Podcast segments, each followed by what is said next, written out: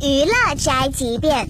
鲁豫这么多年呢，一直都特别的瘦，有谣言称他每天只吃三粒米。鲁豫最近遇上路人当面讨论他只吃三粒米的事儿，简直太好笑了。然后那个人说他每天只吃三粒米，因为江湖的传言我听过有五例、有七例、有九例，没有超过两位，没有超过两位数。关键那两个人还一唱一和的说啊，太太夸张了，说这样身体行吗？我在后面我戴着口罩，我就各种翻白眼。我想，我说我这么费劲干嘛呢？我以后我就想，我每年找一天，我崴他一饭一一碗，我把这一年都吃完就完了吗？好想用鲁豫的话来回答他。